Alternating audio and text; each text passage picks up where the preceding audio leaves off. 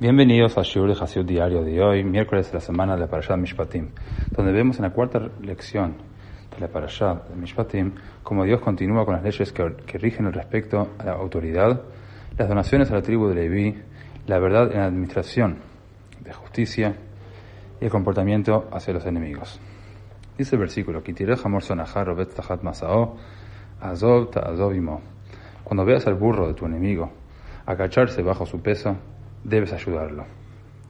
En febrero del año 5710, 1950, el Rebbe nos enseñó que Dios nos dio la Torah y sus mandamientos tanto para el beneficio de nuestros cuerpos como de nuestras almas. Sin embargo, dado que nuestro cuerpo, nuestra bestia de carga o burro, busca naturalmente su propio confort, es muy propenso a considerar el estudio de la Torah de Dios y el cumplimiento de sus mandamientos como una carga. Se puede revelar, agacharse, posicionándose como el enemigo del alma. Por lo tanto, dado que para muchos de nosotros nuestra voz de cuerpo es más fuerte que la de nuestra alma, somos propensos a ver inicialmente a la Torah como una carga opresiva.